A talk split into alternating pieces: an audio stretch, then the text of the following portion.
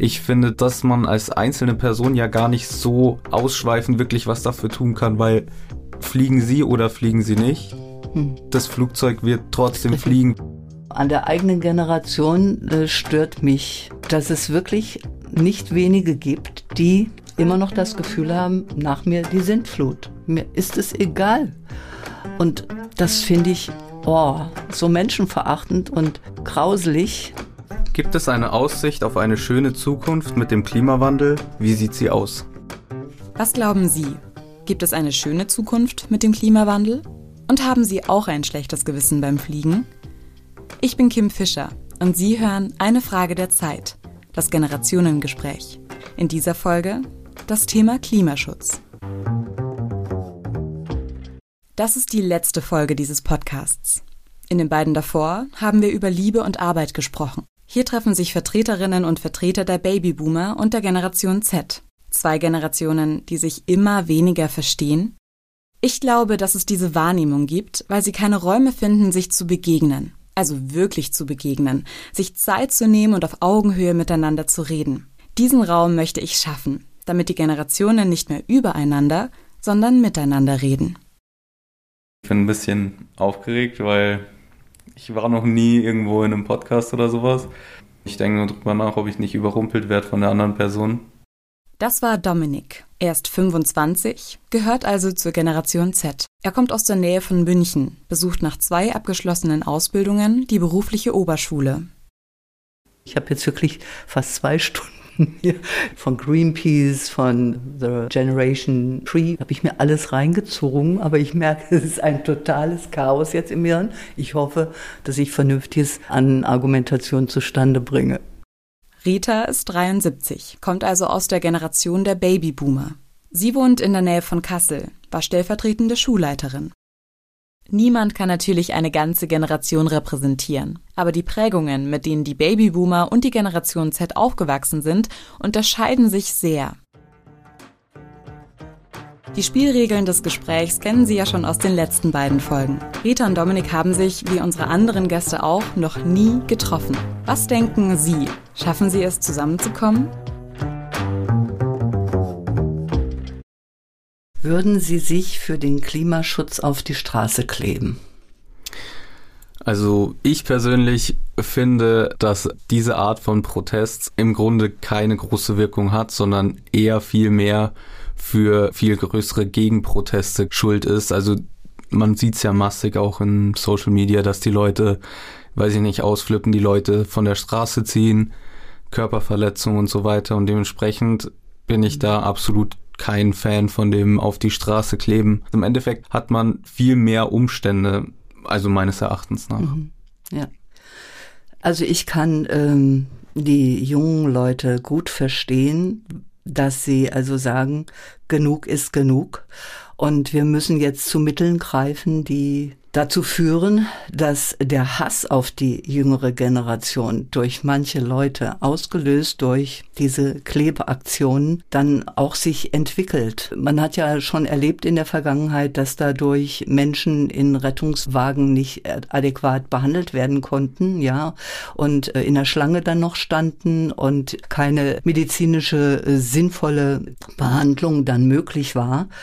Also das sind schon Aktionen, die in der Tragweite meines Erachtens auch nicht so richtig durchdacht sind. Was hat das in der Folge für Konsequenzen? Ja, und da würde ich mir schon wünschen, dass die junge Generation Z und da bist du ja offensichtlich auch nicht so hundertprozentig mit einverstanden, nochmal intensiver drüber nachdenkt und diskutiert es bringt eigentlich nur Nachteile.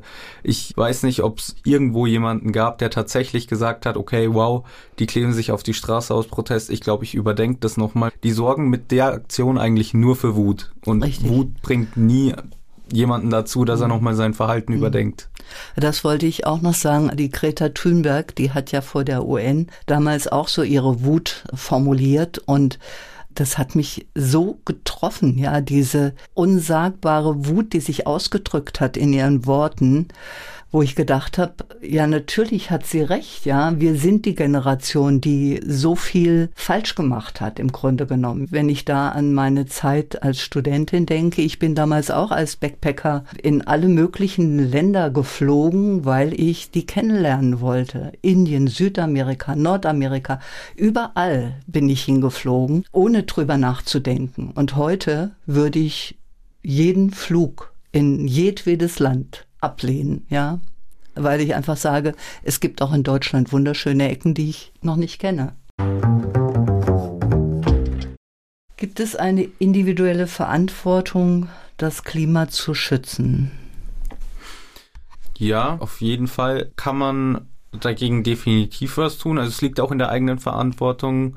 Aber im Endeffekt, das ist das Problem an den großen Firmen, die uns als normalen Bürgern den CO2-Fußabdruck mhm. aufdrücken und sagen, okay, ihr seid dran schuld, dass es jetzt so ist. Aber im Endeffekt, wenn sich die Firmen alle an der eigenen Nase fassen würden, dann wäre das natürlich auch wieder ein komplett anderes Konstrukt. Ich verstehe es, dass man, dass man was dafür tut. Und ich überlege auch in meinem Alltag, okay, ist das jetzt vertretbar oder nicht? Ist das jetzt mhm. gut oder schlecht für das Klima? Was ich aber dazu sagen wollte, ist, dass ich es sehr wichtig finde, dass man sich in Sachen wie zum Beispiel Gemüse oder Obst so an der eigenen Nase packt, weil sie verzichten drauf, woanders hinzufliegen. Aber ich gehe jetzt nicht mit dir einkaufen, aber ich, ich glaube, dass sehr viele Sachen, die du und ich halt im Laden kaufen, hm. immer hergeschifft, hergeflogen werden für mhm. uns und dass man da vielleicht gezielter draufgehen sollte und saisonal kauft, lokal regional. kauft, mhm. regional, mhm. genau, mhm. dass man halt in seinem Umfeld kauft. Da kann man viel mehr bei sich auch beeinflussen, also lokal in der eigenen Stadt oder, oder mhm. sonst was? Ja klar, es gibt natürlich vielfältige Möglichkeiten, jetzt äh, klimafreundlich sich zu verhalten oder bestimmte Institutionen zu unterstützen, die ja schon ganz viel tun. Ne? Ob da nun äh, das Greenpeace ist oder The Generation Tree, da gibt es eine ganze Menge, wo man sich auch engagieren kann, auch wenn man es kann, finanziell. Ja, individuelle Verantwortung würde bei mir auch noch in die Richtung zielen, dass nachhaltiges Wirtschaften, also für den kleinen privaten Bereich, dass sowas auch als Unterrichtsfach in die Schulen gelangt. Ne? Da sehe ich auch so die individuelle Verantwortung äh, im Bildungsbereich. Die Kinder auf diesen Pfad zu setzen, sage ich mal. Ja, da gebe ich Ihnen schon recht. Es ist super toll, wenn man was dagegen tut und wenn man sich nachhaltig benimmt und darauf achtet. Aber ich finde, dass man als einzelne Person ja gar nicht so ausschweifend wirklich was dafür tun kann, weil fliegen Sie oder fliegen Sie nicht? Hm. Das Flugzeug wird trotzdem fliegen. Klar, die Nachfrage bestimmt die Menge, hm. aber im Endeffekt ist es ja nicht in ihrer Macht zu sagen, das Flugzeug startet jetzt nicht. Ich habe in der Schule auch einen Aufsatz drüber geschrieben, über das, ja, man kann auch im, in Deutschland schöne Orte besuchen und sowas. Mhm. Alles, alles ganz legitim, aber ich finde, dass man sich selber dann einschränkt, auch andere Kulturen kennenzulernen. Mhm. mhm. Das ist auch was, was sie bestimmt geprägt hat im Leben, mhm. dass sie den Einblick in andere Kulturen gehabt haben. Ist halt was, was man den Leuten dann wegnimmt mit der Aussage, dass man halt auch hier schöne Sachen finden kann. Also da hast du schon recht. Ich habe das genossen damals, wirklich diese Kulturen kennenzulernen lernen oder mal ein Semester in Miami zu studieren. Das waren einfach Möglichkeiten, die mich natürlich auch in meiner der Entwicklung meiner Persönlichkeit weitergebracht haben, mit Sicherheit. Und ich habe heute, denke ich, eine wesentlich tolerantere Einstellung gegenüber Flüchtlingen als vielleicht äh, vergleichbare Leute, die mit mir studiert haben und nicht draußen waren. Welche Verhaltensweisen bezogen auf das Klima ärgern Sie an der anderen Generation? Ach, ärgern finde ich, finde ich einfach ein zu starkes Wort. Ich finde grundsätzlich die letzte Generation, ich verstehe die, und würde gerne einfach mehr tun können. Ich will nicht Abbitte leisten für das, was ich schon verbraucht habe als Mensch. Also ähm, schwierig. Also ich würde der Generation Z überhaupt keinen Vorwurf machen können oder die Verhaltensweisen finde ich so nachvollziehbar und äh, so unterstützenswert schwierig. Ja, das, das muss ich tatsächlich auch sagen, dass ich der Boomer-Generation nichts vorwerfen kann, weil sie im Endeffekt halt einfach ausgelebt haben, worauf sie Lust hatten und ich glaube, dass es halt auch schöner ist, dass es nicht immer so einen bitteren Beigeschmack hat, wenn ich jetzt ins Flugzeug ja, steige. Ja, ich weiß, ja. okay, das ist jetzt eigentlich nicht gut, aber es ist halt meine Freizeit. Ich habe auf diesen Urlaub gespart. Es macht mir Spaß. Ich habe das geplant, aber habe halt diesen bitteren Beigeschmack. Ich glaube, dass die Boomer-Generation da Urlaube schon etwas mehr in Anspruch genommen genau, hat. Genau, also dass sie halt es quasi schöner ausgelebt haben, dass sie halt, dass sie es halt voll und ganz sich quasi auf den Urlaub einlassen konnten. Also ich gehöre ja quasi zur Nachkriegsgeneration noch und ich habe das einfach auch genossen, damals zu reisen, obwohl ich nicht viel Geld hatte, aber das war damals noch möglich. Es gab Billigflüge und ich habe damals auch nicht drüber nachgedacht, weil es zu dem Zeitpunkt keine Notwendigkeit gab ne, in Anführungszeichen. Und heutzutage ist es so, dass ich also wirklich permanent ein schlechtes Gewissen habe, ja, und versuche das jetzt durch Beiträge, die ich an Greenpeace oder sowas überweise, für mich zu handeln, damit ich nicht das Gefühl habe, ich bin das totale Klimaferkel. An der eigenen Generation äh, stört mich, dass es wirklich nicht wenige gibt, die immer noch das Gefühl haben, nach mir die Sintflut. Mir ist es egal. Und das finde ich, oh, so menschenverachtend und grauslich. Da weiß ich auch gar nicht, ich meine, klar, ich kann nachvollziehen, was du jetzt gerade sagst, ja. Natürlich ähm, sparen die auch auf ihren Urlaub hin und wollen was weiß ich, dreimal im Jahr nach Malle oder sonst wohin fliegen, weil sie halt auch einen Berufsalltag vielleicht haben, der sie einfach nur kaputt macht und nervt. Und da müsste man jetzt in der Konsequenz weiter drüber nachdenken. Ich würde mir wünschen, dass da größeres Verständnis sich entwickeln würde gegenüber den Wünschen der jüngeren Generation. Ja. An meine eigenen Generation ärgert mich tatsächlich äh, die Leute, die sich halt auf die Straße kleben. Mhm. Ich bin mir nicht sicher. Ich, ich glaube, dass sie sich schon Gedanken darüber machen, über die Konsequenzen oder was sie damit machen.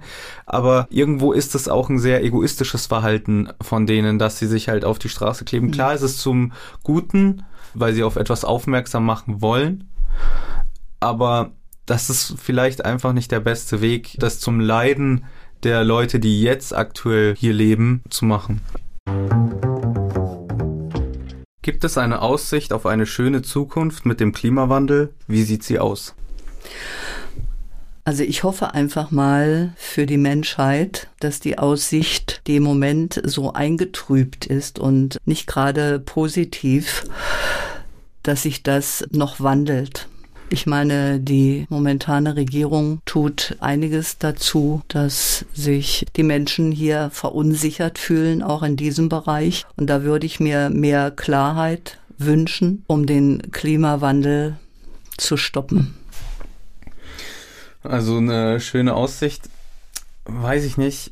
Äh, aber ich habe letztens mit meiner Freundin auf dem Weg nach München, haben wir so haben wir einfach so überlegt, weil es war ja da eine ziemlich heiße Woche. Ich glaube, wir haben da die 38 Grad, ja, 39 Juli war Grad. Der Montag, genau, ja. Mhm. Äh, haben wir geknackt und dann äh, haben wir da so, so leicht Späße drüber gemacht, dass wir ja irgendwann, weiß ich nicht, in zwei, drei Jahren anfangen können, Kakteen bei uns hier anzupflanzen. Mhm. Das wäre natürlich irgendwo schön, weil die Kaktusfrucht tatsächlich schon sehr lecker ist. Mhm.